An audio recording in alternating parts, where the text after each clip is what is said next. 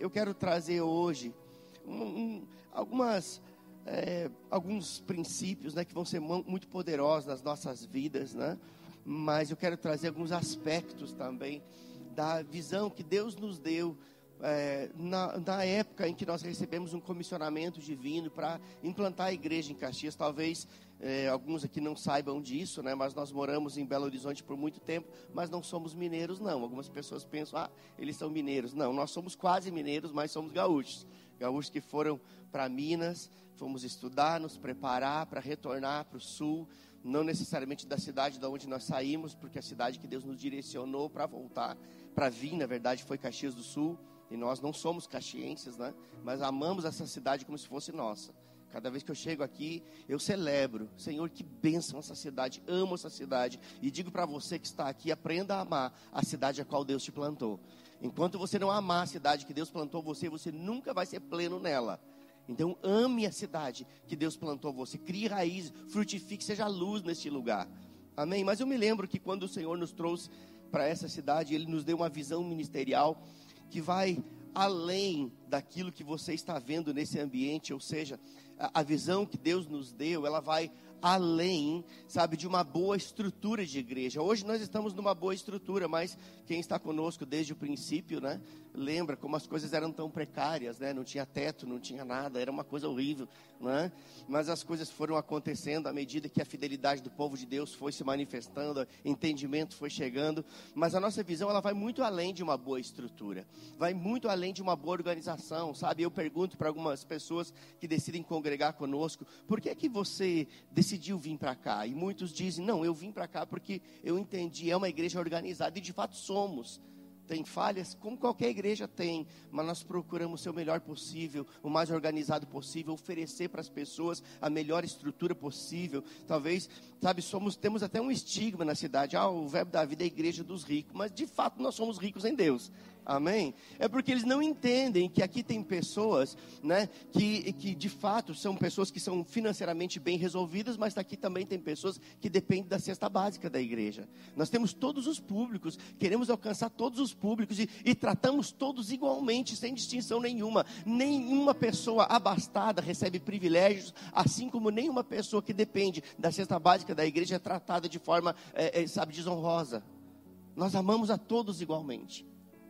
Mas a, a, a, nossa visão ministerial vai muito mais além do que oferecer para as pessoas uma boa estrutura, uma boa organização ou uma boa base doutrinária, que é outra coisa que as pessoas elas também falam muito. Olha, eu decidi estar aqui porque aqui há a profundidade da palavra, sabe? E, e nós zelamos por isso. Você vai perceber aqui, né? Já deve ter percebido que o maior tempo dedicado sempre é o tempo de exposição da palavra, porque é a palavra que transforma, muda, restaura, liberta é a palavra que faz a diferença na vida das pessoas, mas a nossa visão vai além do que ter uma boa estrutura, do que ter uma boa organização, do que ter uma boa base doutrinária. Na verdade, todas essas coisas que eu estou citando para você aqui, elas fazem parte de uma visão maior, de uma visão mais ampla, ou seja, ter uma boa estrutura coopera para a visão, ter uma boa organização coopera para a visão, ter uma boa base doutrinária coopera para que a visão que é maior se cumpra. E sabe, talvez você não sabia disso, você que é mais novo aqui na igreja. Mas a nossa visão é iluminar a Serra Gaúcha com a palavra da fé. Diga, minha igreja tem uma visão. Iluminar a Serra Gaúcha com a palavra da fé. Você percebe que vai além de Caxias, né? A Serra Gaúcha compreende uma região toda. E nós vamos chegar em todas as cidades da Serra. Escute o que eu estou dizendo. Nós vamos chegar em todas as cidades da Serra. Flores da Cunha que nos aguarde. Farroupilha que nos aguarde. Antônio Prado que nos aguarde. Nós vamos chegar lá. Amém? Porque temos uma visão, iluminar a Serra Gaúcha com a palavra da fé. Agora, iluminar vai além da palavra pregada ou ensinada. Iluminar está diretamente ligado a uma palavra que é praticada e vivida de forma íntegra, ou seja, eu vivo a palavra, e porque eu vivo a palavra, eu carrego a luz da palavra no meu proceder, na minha linguagem, nas minhas atitudes, em todo o tempo, eu, eu posso expressar a luz que há na palavra, porque a palavra é lâmpada para os meus pés, é luz para o meu caminho, mas se eu vivo a palavra, eu sou a própria luz de Jesus aonde eu estiver. Nós não iluminamos uma cidade a não ser através de uma vida, de um comportamento, de uma atitude. Então, esta é a forma que nós vamos levar o Evangelho sendo o Evangelho. Nós vamos levar Jesus sendo Jesus. Nós vamos levar a palavra sendo a palavra. Amém, queridos? Carregando em nós um legado deixado por Jesus. Ele mesmo disse: Vocês são a luz do mundo. E nós, de fato, vamos iluminar essa região com a nossa vida cheia do Espírito, cheia da palavra, cheia de Jesus. Amém, queridos? Lá em Efésios capítulo 3, você não precisa abrir, eu só vou citar aqui, mas lá em Efésios capítulo 3, no verso 10, diz que é através da igreja, diga através da igreja. Olha só o que Paulo está dizendo, através da igreja. E aí eu não entendo como alguns, eles têm aversão à igreja e até conspiram contra a, contra a igreja, dizendo que a igreja é uma, foi institucionalizada. Não, é? não, eu sou contra a igreja, eu vou congregar em casa. Mas eh, nós sozinhos não somos igreja. Nós somos igreja quando estamos reunidos. E esse texto de Efésio, Paulo falando, ele diz que é através da igreja que a multiforme sabedoria de Deus se torna conhecida. A, através da igreja, a igreja tem um propósito. Qual é o propósito da igreja? Tornar conhecida ao mundo, e no nosso caso, tornar conhecida na região serrana a multiforme sabedoria de Deus. Agora, multiforme sabedoria de Deus, eu fui estudar um pouquinho sobre isso, mas a multiforme sabedoria de Deus fala de, escute isso, de habilidade em transmitir a verdade de Cristo através de um conhecimento prático das Escrituras.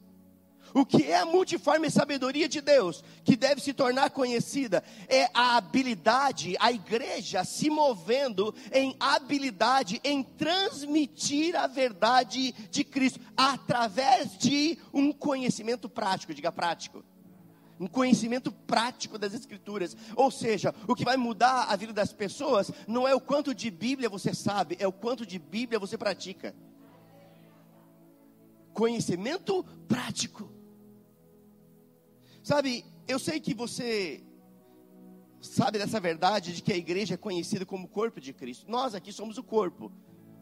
Nós somos o corpo de Cristo, ou seja, é o meio pelo qual Cristo toca as pessoas. A igreja é o meio pelo qual Cristo toca as pessoas, curando, libertando, salvando, por quê? Porque Cristo, ele é o cabeça, mas nós, a igreja, somos o corpo, e que vem, vai, vai tocar as pessoas, somos nós, somos nós que vamos levar a cura, somos nós que vamos levar a salvação, somos nós que vamos levar a libertação através de Jesus, através da palavra, através do evangelho Evangelho, nós em nós mesmos não salvamos ninguém, nós em nós mesmos não curamos ninguém, não libertamos ninguém, mas carregamos aquele que salva, carregamos aquele que liberta, carregamos aquele que transforma, carregamos aquele que muda a vida das pessoas, carregamos Jesus em nós.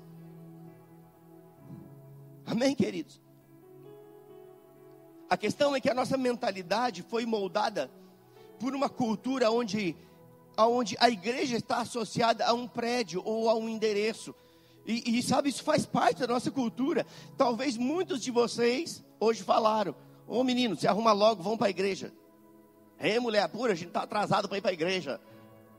Ei, maridão, vai lá, tira o carro da garagem para agilizar o processo de ir para a igreja. Mas sabe de uma coisa? A igreja não é esse prédio. Aqui nós nos reunimos como igreja. A igreja somos nós. Não estou dizendo que é errado falar, vamos para a igreja. Ok, tudo bem. Entendemos que isso faz parte da cultura, mas não podemos sabe, abolir a ideia de que igreja não é estrutura, não é prédio, igreja somos nós, nós somos a igreja, e a multiforme sabedoria de Deus se torna conhecida no mundo através da igreja, a qual somos nós, através de uma vida prática no Evangelho. E é claro que o prédio é uma bênção, quer dizer, é uma bênção. Não é uma bênção você se assentar aqui no dia frio e estar aquecido pelo ar-condicionado da igreja. Você não é, é, é, é uma bênção você estar aqui no dia de, de, calor, de 40 graus, que nem passamos nesse verão, e estar fresquinho aqui dentro, sentado numa boa cadeira, ouvindo através de um bom equipamento de som, estar num ambiente onde seus filhos estão numa igreja de crianças qualificada, não só com pessoas, como uma estrutura também de acordo. Não é muito bom isso? É ótimo. Sabe o que é isso? Isso é a, a prova de, de, da fidelidade da administração dos seus dízimos. É o seu dízimo que patrocinou tudo isso. Isso mostra o quê? Que você está num ambiente seguro, que aquilo que sai de você volta para você através de benefícios. Sabe, eu me sinto tão confortável em dizimar, nós nem precisaríamos falar de dízimo, é uma verdade, porque não é, é só sendo muito ignorante para ver uma igreja que tem oito anos e oferecer tudo que oferece. Se não é a fidelidade voltando para quem foi fiel. Amém? Então é fácil ser fiel num ambiente como esse, onde tudo é tratado com tanta clareza, onde você pode ter acesso às informações de tudo que acontece aqui dentro, inclusive financeiras seguro, você está num ambiente seguro. Agora, entenda. Agora sabemos que é uma bênção ter essa estrutura muito boa, mas sabemos que ela não é igreja, que a igreja somos nós. Eu já falei sobre isso, mas a palavra igreja é a palavra eclésia. E a palavra eclésia, ela é definida como comunidade de santos chamados para fora, ou reunião de santos com um propósito em comum, ou seja, nós temos um propósito em comum. Nós estamos associados em um único propósito: é levar Jesus às pessoas, é ser Jesus na vida delas. Sabe, eu, eu na, na, na, minha mentalidade de associação de coisas naturais com espirituais, quando venho para a igreja, é como se eu estivesse encostando meu carro no posto de combustível. Verdade, eu penso exatamente assim, rapaz. Se eu não encostar no posto, logo eu não ando, eu vou parar na próxima esquina. Mas se eu não encostar para ouvir a palavra, eu não vou andar, eu vou parar daqui a pouco. Algo vai me parar, Satanás vai conseguir me parar, circunstâncias irão me parar, adversidades irão me parar, porque porque eu fui a, a bateria espiritual foi arriando. Então, quando você vem para esse lugar, sabe que você está vindo para um lugar de carregamento espiritual. Amém. Para você resistir no dia mal, para você vencer os obstáculos, para você lidar com as situações adversas que se apresentam todos os dias. Agora entenda, a palavra eclésia ou igreja significa comunidade de santos. Diga santos. Não é de pecadores, é de santos. Por quê? Porque Deus te fez santo em Jesus. Você foi santificado por meio da obra da redenção. Reunião de santos ou comunidade de santos, de santos chamados para fora. Olha que interessante, diga chamados para fora. Hoje é quase uma aula, né? Às vezes nem eu me conheço, não é quando eu estou me ensinando ou pregando, né? Às vezes eu estou pregando uns pulos, parece um boi selvagem, né? Às vezes o negócio flui mais leve. Mas debaixo de uma unção de ensino, e eu creio que é essa unção que está operando hoje, né? Mas amém, é bom para você não enjoar de mim também. Mas eclésia significa comunidade de santos chamados para fora. Sabe o que nós viemos fazer aqui? Um planejamento estratégico para ser Jesus lá fora de forma mais efetiva. Você está aqui para ser instruído, você está aqui para ser abastecido, fortalecido, para receber instruções, para você, sabe, receber de Deus as informações necessárias para você ser Jesus aonde você estiver, no seu trabalho, na escola, na rua, em qualquer ambiente, ser lá fora aquilo que você aprende a ser aqui dentro. Você pegou isso? Ser lá fora o que você aprende a ser aqui dentro. Isso é ser igreja. Sabe, o nosso propósito não é apenas ser mais uma igreja evangélica na cidade. Não. Sabe quantas igrejas eh, evangélicas tem em Caxias do Sul? Pasme, seu queixo vai cair. Aproximadamente 500 igrejas evangélicas. Nosso propósito não é apenas ser mais uma. Eu não quero, sabe, ser pastor de mais uma igreja. Eu não estou desmerecendo as outras. Todos nós fazemos parte de uma grande missão, que é evangelizar o povo. E cada um tem a sua parcela de responsabilidade, assim como nós. Mas eu entendi que nós não queremos ser apenas mais uma, mais um endereço, mais uma placa denominacional. Não queremos isso. Nós queremos ser uma igreja relevante. Nós queremos ser uma igreja que faça diferença. Nós queremos ser uma igreja que seja indispensável para esta cidade. Nós queremos ser uma igreja indispensável para esta cidade. Queremos isso, desejamos isso, uma igreja que seja relevante.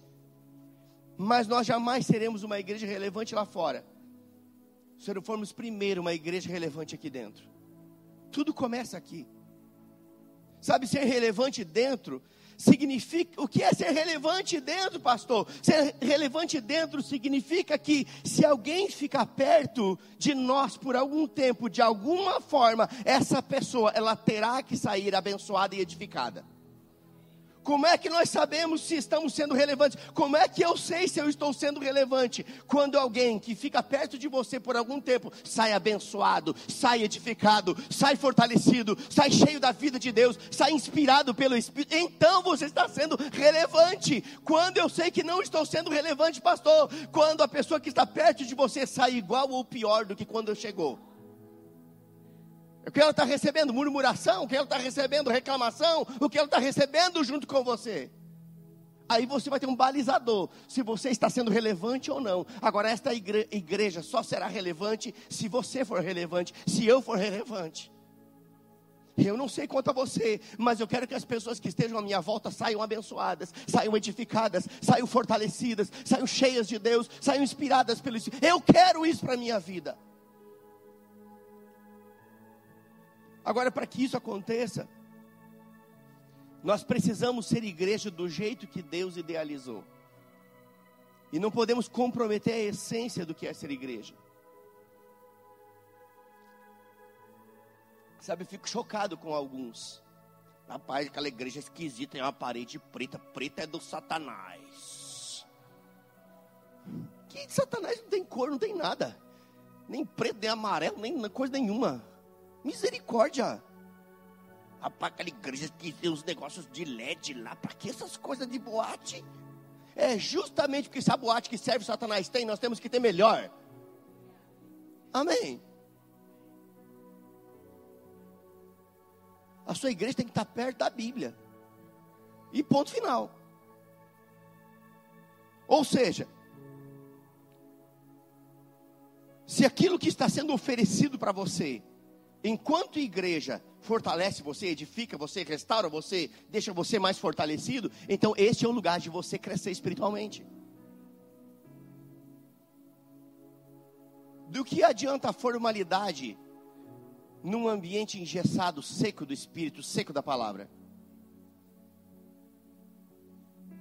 Ah, pastor, você, a sua linguagem é muito simples. Eu quero alcançar o simples, eu quero alcançar o doutor, eu quero alcançar o letrado, eu quero alcançar o morador de rua que vai deixar de ser morador de rua. Eu quero alcançar todo mundo. Ah, pastor, você bebe água no bico, coisa feia. Vou explicar por que eu bebo água no, água no bico. Vou explicar para vocês por que, que o pastor bebe água no bico. Só a diaconia sabe quantos copos eu já quebrei aqui. Eu sou meio estabanado mesmo. Então não é muito mais fácil. Quanta água eu já derrubei da camisa tomando água assim, porque eu sou muito elétrico. Escorreu. Então aqui fica mais fácil. Sabe, questionam coisas tão insignificantes e deixam de ver para a profundidade daquilo que é ministrado nesse lugar. você acha que eu estou brincando? não estou brincando, não. Estou falando sério. Essas coisas chegam até mim. Mas eu, a visão não vai ser corrompida. Então queremos ser igreja do jeito que Deus idealizou. Não vamos comprometer a essência do que é ser igreja. Atos capítulo 2, versículo 42, por favor. Atos 2, 42 diz o seguinte. Vamos ler até o 47 e vamos ver como é que o Senhor idealizou o ser igreja. Atos 2, 42, na versão NVT, o povo está esperto, já ligou aqui a versão que eu uso, né? Atos 2, 42 diz o seguinte: acompanhe no telão por causa da versão que talvez você não tenha igual. Diz: Todos se dedicavam de coração ao ensino dos apóstolos. Olha só o que é a essência do ser igreja. Todos se dedicavam de coração ao ensino dos apóstolos. A comunhão, diga comunhão a comunhão, ao partir do pão e a oração, havia em todos eles um profundo temor, diga temor. Temor não é medo, temor é reverência, respeito pelas coisas sagradas. Havia em todos eles um profundo temor, e os apóstolos realizavam muitos sinais e maravilhas como consequência do que aconteceu antes disso. Temor atrai milagres. Amém? Os que criam se reuniam num só lugar e compartilhavam tudo o que possuíam. Vendiam propriedades e bens e repartiam o dinheiro com os necessitados. Só um pouquinho, calma, não estou dizendo que é para você vender sua casa e distribuir o dinheiro. Quer dizer, eu estou dizendo que aqui havia um contexto. Eles tinham uma expectativa tão grande da volta de Jesus que eles estavam desapegados tanto das coisas terrenas que eles queriam viver o momento. Agora, isso também não significa que você não pode auxiliar os irmãos. Nem cá, nem lá. Equilíbrio vendiam propriedades e bens e repartiam o dinheiro com os necessitados, adoravam juntos no templo diariamente. Diga diariamente. Diga no templo diariamente. Isso é só para dar na canela. Rapaz, dois cultos por semana. Se eu vou no domingo, não vou na quinta. Se eu vou de manhã, não vou de noite no domingo. Porque três cultos, eu vou ficar igrejeiro. Não, não, não, não quero não. Todo, diga todos os dias. Eu não estou dizendo que você tem que morar dentro da igreja, mas olha a essência do que é ser igreja adoravam juntos no templo diariamente, diga diariamente. Diariamente, reuniam-se nos lares para comer e partiam o pão com grande alegria e generosidade. Ou seja, eles abriam a sua casa para receber pessoas e partilhavam da mesa, como fui ontem na casa do Robson da Sueli. Que bênção! Tive que tomar até chá de boldo depois. Oh, aleluia! Foi top, né?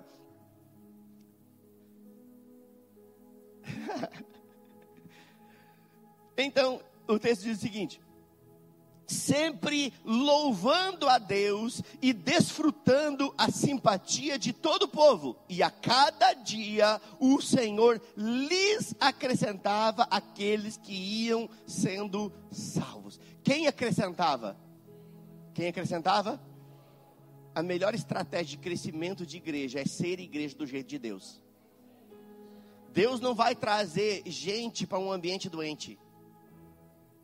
Deus, Deus não é tolo, Deus não é burro. Deus, ah, eu, eu quero que a minha igreja cresça. Promova um, um ambiente saudável, espiritualmente saudável na igreja. E Deus vai colocar pessoas doentes num ambiente saudável para que elas também fiquem saudáveis. Simples assim. Agora perceba que eles amavam aprender a palavra. O texto que nós lemos diz isso. Ele, ele dá ênfase a algumas coisas. Eles, am, o que é ser igreja? Amavam aprender a palavra. Tinham comunhão uns com os outros. Diga comunhão. Comunhão vai além do lanche depois do culto. Rapaz, vamos ali ter um tempo de comunhão comendo um pastel na cantina da igreja. Não, comer pastel é encher a barriga. Comunhão é estar unido, é diferente. É ter empatia, é você se importar com as necessidades do outro, a ponto de você se doar em detrimento da necessidade do outro. Isso é comunhão. É que a gente a, a, confunde comunhão como dividir o pastel. Não, comunhão é dividir a vida. Dividir a sua vida com o outro. Isso é comunhão. Eles amavam aprender a palavra, tinham comunhão uns com os outros, supriam as necessidades uns dos outros e tinham vida de oração. Aqui está as quatro colunas de uma igreja saudável. Amavam a palavra, tinham comunhão uns com os outros, supriam as necessidades uns dos outros e tinham vida de oração. Se tirar uma dessas colunas, vai começar a apresentar rachaduras. Agora, tudo isso precisa estar ligado a um princípio básico da fé cristã, chamado amor. Diga amor. Qual é o princípio básico da fé cristã? O amor. O amor é o princípio básico da nossa fé. Sabe que nós somos muito conhecidos também por ser uma igreja da fé. Diga, eu sou da fé. Nós somos uma igreja da fé, nós respiramos fé, sabemos que fé funciona, sabemos que fé age. Fé, é, sabe, atrai a manifestação do céu aqui na terra. Nós somos, diga eu sou, da fé. Agora entenda, nós somos conhecidos por ser uma igreja da fé, mas eu deixo dar ênfase para você que a fé ela opera pelo amor. Ou seja, sem amor não há fé. Não adianta a gente falar fé e andar em desamor, a nossa fé vai se tornar inoperante, porque a fé opera pelo amor. Agora, por que eu estou falando isso? Porque se nós não aprendermos a amar os de dentro da igreja, também não iremos conseguir amar os de fora da igreja. Tudo começa aqui dentro sabe, amar os de fora da igreja, porque muitas vezes é isso que é inculcado em nós. Temos que amar os de fora, temos que amar os de fora, temos que buscar os de fora, temos que buscar o perdido. Tudo isso é bênção, mas se você não amar os de dentro, você não vai conseguir amar os de fora. Porque amar os de fora sem amar os de dentro, eu costumo dizer que isso é amor maquiado que é um amor maquiado. É igual quando termina o seu dia, você vai lá no, no seu banheiro, pega aqueles lenços umedecidos, mulher tem os sacolas disso, e começa a tirar a máscara, né? Ou seja, a, a maquiagem. Aí ela volta a ser aquilo que ela era sem a maquiagem. Amo você, mulher, tá bom? Tá tudo bem. Me ame também. Eu estou só dando um exemplo natural para explicar coisas espirituais. Então, amar os de fora sem amar os de dentro é um amor maquiado, tem aparência de amor, mas não é amor. Por que, que não é amor? Porque não há comprometimento. Por que, que não há comprometimento? Porque normalmente está associado, amar os de fora está normalmente associado apenas a ações momentâneas. Vamos levar uma quentinha para quem está na rua, vamos levar um cobertor, vamos fazer é algo momentâneo. Tem aparência de amor, mas se nós não amarmos primeiro os de dentro, aquilo que vamos fazer lá fora é um amor maquiado que não é amor. Nós não podemos confundir atos de caridade com um amor genuíno. O amor genuíno, ele vai além de atos de caridade. O amor genuíno, ele se compromete como família, sabe? Família da estou comprometido com a minha família da fé aqui dentro. Então, vai atuar lá fora como reflexo daquilo que é aqui dentro. Eu estou comprometido com a minha família, estou comprometido com os meus irmãos, estou comprometido com a minha comunidade. Eu amo eles, eles me amam, nós nos, temos tudo em comum. O que é meu é deles e por isso eu dou carona carona para quem mora longe. O que é meu é deles. E por isso eu pergunto: tá tudo bem? Tá faltando alguma coisa? Sim, tá faltando arroz. Tudo bem, eu tenho 5 quilos lá, vou dividir. Meio para você, meio para mim. E não vamos ficar na mesma. A Bíblia diz que quem dividiu nunca ficou sem. Sabe, nós temos a facilidade de levar uma quentinha para quem mora na rua e temos dificuldade de dividir um quilo de arroz com quem é da família da fé.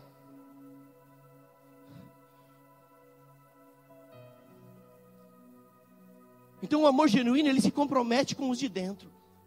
E lá fora, reflexo do que já acontece aqui. Você não é sino que retine. Sabe, talvez alguns pensem que não vão conseguir dar conta de desenvolver esse tipo de comunhão aqui dentro. Não, eu não vou dar conta, porque afinal de contas, né, a personalidade do fulano é tão difícil, a personalidade do Beltrano é tão difícil. Como que eu vou desenvolver esse nível de comunhão que o pastor está querendo falar nessa manhã, se eu conheço a fulana e ela é babucha? Se eu conheço fulano e ele é um espeto? Como vou dar conta? Diga, eu tudo posso. Naquele que me fortalece.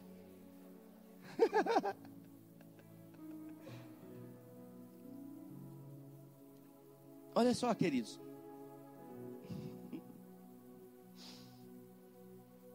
A Bíblia diz que o amor tudo suporta. Diga o amor, tudo suporta. Muitas vezes nós usamos esse texto para falar, né, quando ministramos sobre, os casais, né, encontros de casais, citamos o amor, tudo suporta. Mas sabe de uma coisa? Deus quer que você dê suporte a quem está do seu lado, independente de quem seja. Agora, isso não vai ser uma realidade com quem está fora, se não for uma realidade primeiro com quem está dentro. Sabe, a Bíblia nos ensina que nós devemos suportar uns aos outros em amor. Diga, suportar uns aos outros em amor. Sabe o que é suportar? Eu vou dizer para você o que é suportar.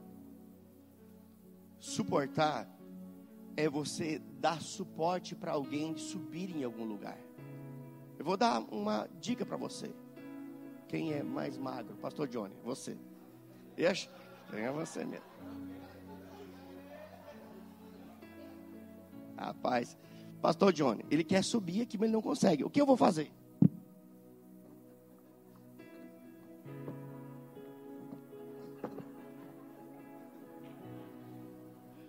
Tá entendendo? Suportar é você dar suporte. Tá manco o cabra, você dá suporte para ele. Obrigado, pastor João. Estiloso demais ele, né? Você é o pastor mais estiloso da igreja. Vou te dar uns rabicó de aniversário. Dread, top, vai ficar lindo. Apoio. Olha só. Gente, ser igreja é leve. Deixa a religião de fora, pelo amor de Deus. Então a Bíblia diz que nós devemos suportar uns aos outros em amor, e suportar é dar suporte, não é dar rasteira, sabe? Para dar suporte você tem que andar junto, e para dar rasteira também.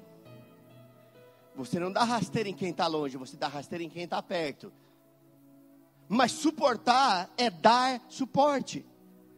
Agora entenda, tem crente que não tem coragem de matar outro crente. Você acredita nisso? Eu acredito. Tem crente que não tem coragem de matar outro crente, mas ele tem coragem de matar a influência dele falando mal. Não sei se você entendeu o que eu quis dizer. Tem cristão que não tem coragem de matar outro cristão, mas ele tem coragem de matar a influência do outro falando mal dele. E isso é diabólico. Agora eu sei que isso não acontece aqui. Alguém pode dar um glória por isso? Estamos sendo vacinados, amém? Para que isso não aconteça. Aqui nós damos suporte uns aos outros, nós nos alegramos com a vitória dos nossos irmãos. Você quer saber se o seu coração está curado? É se você celebrar quando você vê seu irmão de carro novo. Rapaz, porque com ele não comigo? Justamente por causa dessa atitude. Se você celebrar a vitória dele, é semente para celebrar a sua depois. Amém. A Bíblia diz que nós devemos chorar com quem chora e se alegrar com quem se alegra. E chorar com quem chora é fácil. Você chora até na frente de um filme que é tudo mentira. Porque envolve emoções. Mas se alegrar com quem se alegra é só para aquele que está curado, resolvido, vacinado contra o ciúme, contra a soberba, está vacinado com a palavra, então ele celebra. Ei, eu celebro contigo, meu irmão. Eu celebro com você. Você conquistou sua casa, eu celebro. Você conquistou seu carro, eu celebro. Você foi promovido no emprego, eu celebro com você. E então você vai estar aprovado para celebrar as suas depois. Amém. Diga dar suporte. Colossenses capítulo 3, por favor. Colossenses capítulo 3, versículo 12. Diz assim: Acompanhe comigo. Olha que texto, gente, que nós poderíamos ir embora depois de ler esse texto. E talvez alguns até estão querendo. É porque você não entendeu que eles amavam o ensino da palavra. É. Que nós lemos em Atos. Amém? Visto que Deus os escolheu para ser seu povo santo e amado. Quem, quem se inclui nisso? Deus me escolheu para ser seu povo. Deus te escolheu. Então, revistam-se de compaixão bondade, humildade, mansidão, paciência. Sejam compreensivos uns com os outros e perdoem quem os ofender. E perdoem quem os ofender. Eu vou parar aqui. E perdoem quem os ofender. Lembrem-se de que o Senhor os perdoou, de modo que vocês também devem perdoar. Acima de tudo, revistam-se do amor que une todos nós em perfeita harmonia. Sabe o que é revestir-se? É você é, é, entrar em uma roupa, estar revestido. protegido. Revestimento é algo que te protege. Revistam-se do amor que os une, que, que une todos nós em perfeita harmonia. Permitam que a paz de Cristo governe o seu coração. Meu Deus, o que é isso? Permitir que a paz de Cristo governe quer dizer, depende de nós mais do que depende de Cristo. Cristo quer governar, mas eu preciso permitir. Pois, como membros do mesmo corpo, a igreja, vocês são chamados a viver em paz e sejam sempre agradecidos, sempre agradecidos, não sempre reclamões, sempre agradecidos. Que a mensagem a respeito de Cristo, em toda a sua riqueza, preencha a vida de vocês, ensinem e aconselhem uns aos outros com toda a sabedoria, cantem salmo, cantem a Deus salmos, hinos e cânticos. Olha só, cantar salmos, hinos e cânticos vem depois de tudo isso que eu citei aqui. Porque cantar salmos, hinos e cânticos espirituais sem ter comunhão, empatia com os irmãos, sem amar os irmãos, sem perdoar os irmãos, é farisaísmo. Cantem a Deus salmos, hinos, cânticos espirituais com o coração agradecido. E tudo que fizerem ou disserem, façam em nome do Senhor Jesus, dando graças a Deus, a Deus o Pai, por meio dele. Sabe de uma coisa, queridos? Nós só iremos descobrir ou ter a revelação do amor de Deus quando estivermos dispostos a morrer. Quem está disposto a morrer aqui? Não, nós só vamos ter a revelação do amor de Cristo se houver em nós uma disposição de morrer. Como assim? Esse culto é esse culto fúnebre? Todo mundo vai morrer? Não, não é nada disso. Eu quero que, entenda, que você entenda algo. O amor não morre. A Bíblia diz isso. O amor não morre. Mas quem se dispõe a amar vai ter que morrer para si mesmo. Ou seja, para amar de verdade, você vai ter que morrer para os seus próprios interesses. Para amar de verdade, você vai ter que morrer para os seus direitos. Para amar de verdade, você vai ter que morrer para a sua razão. Você vai ter que morrer para os seus achismos. Você vai ter que morrer para si mesmo. Então, para amar, tem que morrer. Você está comigo? Ou seja, ou você morre para si mesmo ou você não ama. Só é possível amar as pessoas quando, quando nós temos a revelação do amor de Deus por nós. Jesus ele veio trazer essa revelação. No Velho Testamento havia um mandamento: amai o próximo como a ti mesmo. Agora, quanta gente não se ama? Quem não se ama, como vai amar o próximo? Mas Jesus, ele vem e ele traz um mandamento superior que só ele valeria por todos os outros dez. E ele diz: Um novo mandamento vos dou: amai o próximo como eu vos amei. E como é que Jesus nos amou? Morrendo para si mesmo, em detrimento de mim e de você. Ou seja, ou você morre para si mesmo, ou você não ama.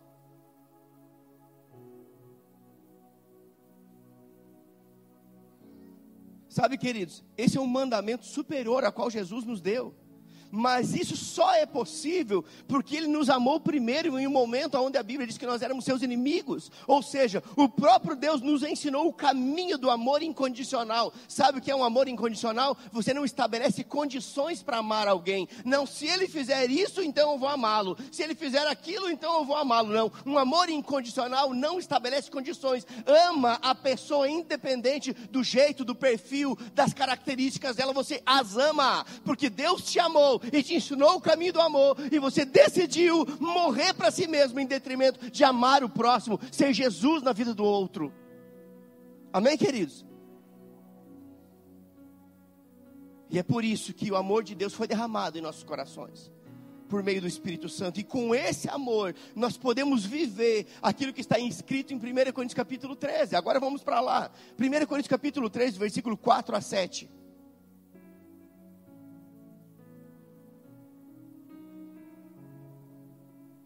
Diz assim: O amor é paciente e bondoso.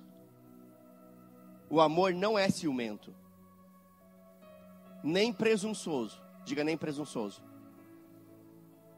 Sabe o que é ser presunçoso? É, é, ter um conceito elevado de si mesmo, ou se valer da sua posição. Você nunca me ouviu falar que os meus liderados estão aqui, alguns deles.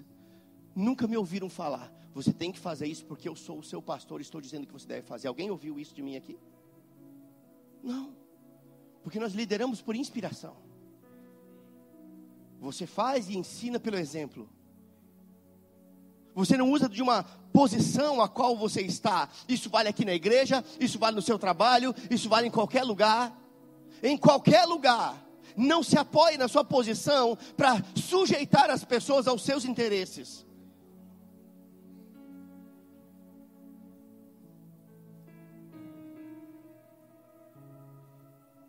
O amor não é presunçoso, não é orgulhoso, nem grosseiro, diga nem grosseiro. Rapaz, aqui eu preciso lapidar a minha vida, porque às vezes eu sou grosso que nem papel de rolar prego. Verdade. Eu preciso me moldar. Eu estou me descobrindo as áreas da minha vida que eu preciso ser lapidado. O amor não é grosseiro, não exige que as coisas sejam a sua maneira. Meu Deus, o que é isso? O amor não exige que as coisas sejam a sua. Rapaz, não foi do meu jeito, não gostei. Não é do jeito que eu queria, não gostei. Rapaz, tinha música demais naquele culto, não gostei. O pastor pregou demais, não gostei. O pastor parece estar bravo, não gostei. O pastor, isso, não sei, a igreja, aquilo.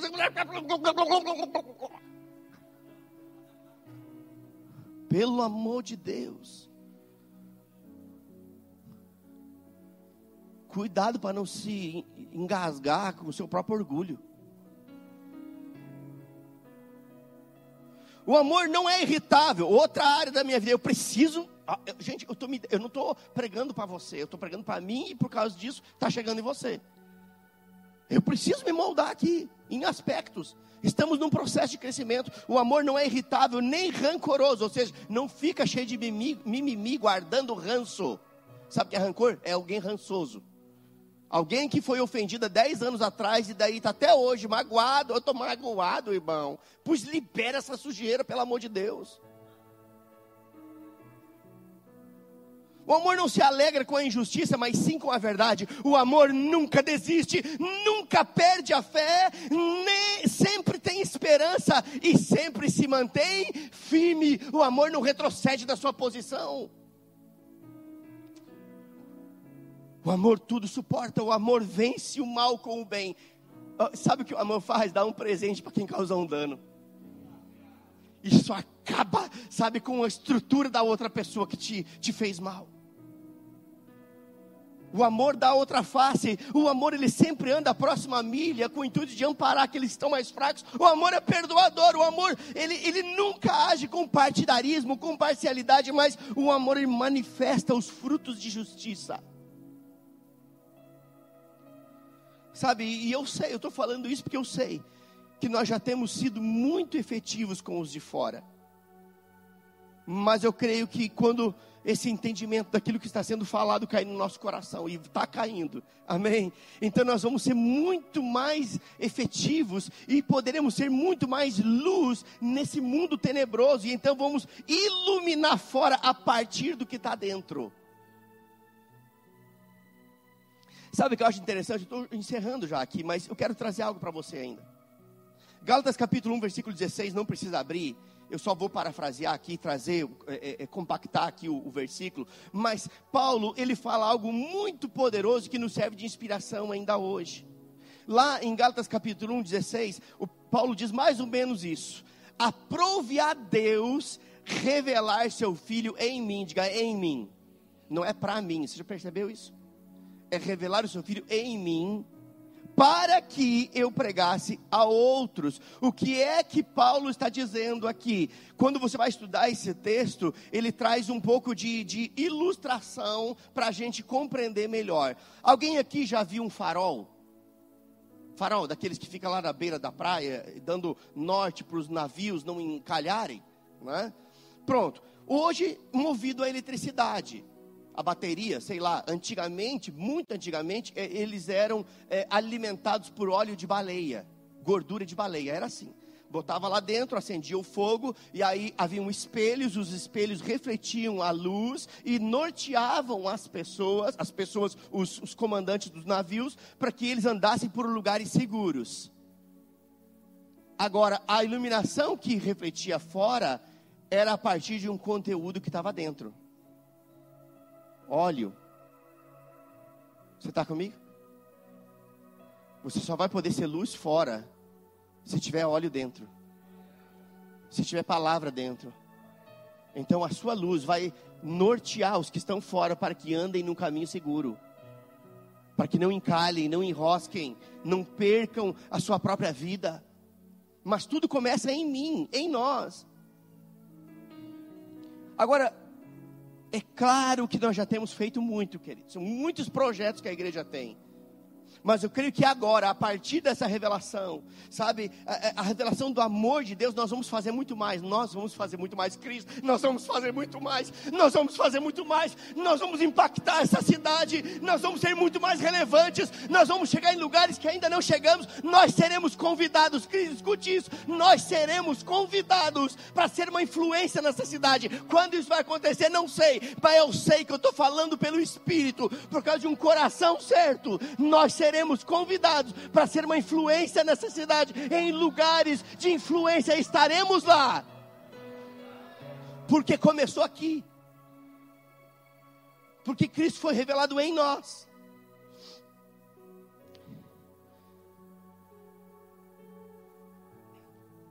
Efésios 2:10, quero encerrar com isso. Diz assim: o Ministério de Música pode subir aqui, por favor. Efésios 2:10 diz assim: pois somos a obra-prima de Deus. Você não fica feliz com isso? Você é a obra-prima, coroa da criação.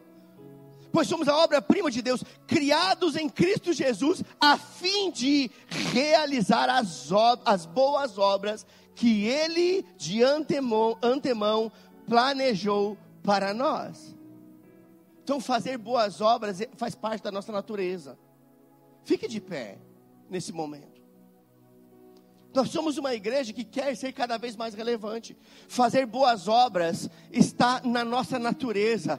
Queridos, entenda algo: fazer boas obras está na nossa natureza. Nós fomos criados em Deus, gerados em Deus. Nós somos a obra-prima de Deus, criados em Cristo, a fim de realizar as boas obras, as quais de antemão Ele planejou para que andássemos nelas. Ou seja, quando praticamos boas obras, nós não estamos fazendo nada mais, nada menos do que aquilo que nós somos feitos para fazer. Deus idealizou isso. Nós não somos melhores do que que ninguém, porque estamos fazendo algo para aqueles que estão de fora, porque estamos indo para as ruas levar janta para quem está com fome, café da manhã para quem está com fome. Nós não estamos fazendo mais do que a nossa obrigação em aquecer aquele que está frio, em visitar os asilos, em atender as instituições. Isto faz parte do nosso comissionamento, está na nossa natureza, mas seremos muito mais efetivos se começar dentro primeiro, dentro de nós, no nosso meio.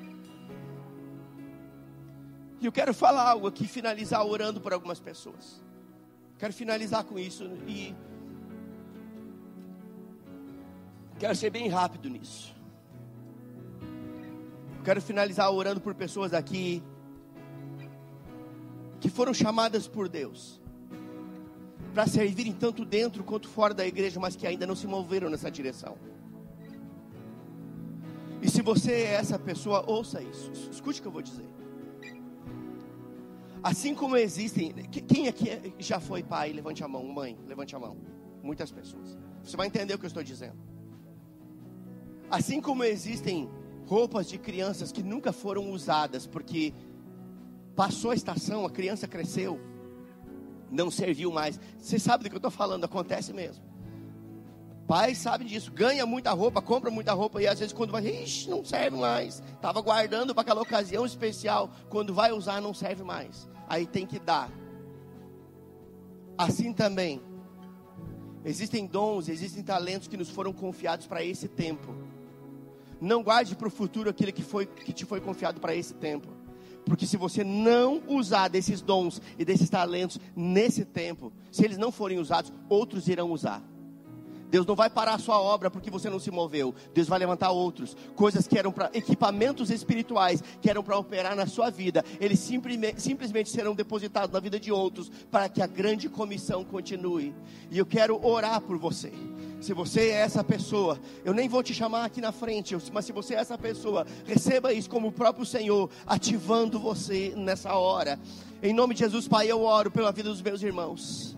Talvez aqui hajam pessoas, Pai, que receberam um comissionamento do Senhor para que eles pudessem ser efetivos, tanto dentro da igreja quanto fora da igreja, mas nunca se moveram nesse comissionamento. Nessa noite eu quebro, Pai, toda a dureza de coração, eu anulo todo o entrave de Satanás, tudo aquilo que serviu de impedimento, eu quebro agora, eu quebro fortalezas na mente pelo poder da tua palavra, que é martelo que esmiuça a penha, e declaro, Pai, uma nova unção vindo sobre a vida deles, Pai, quebrando jugos e ativando chamados, despertando chamados, para que que eles vivam a plenitude daquilo que o Senhor os chamou para viver. Eu declaro dons e talentos sendo ativados aqui, homens e mulheres sendo levantados, para que eles possam ser Jesus lá fora, vivendo Jesus aqui dentro. Eu declaro a bênção do Senhor, Pai, sobre esta igreja, sobre esta eclésia, sobre esta reunião de santos. A vida dos meus irmãos nunca mais, nunca mais ela será a mesma. Eu declaro, Pai, um tempo de ativação espiritual, de ativação ativação ministerial. Um tempo, Pai, onde a consciência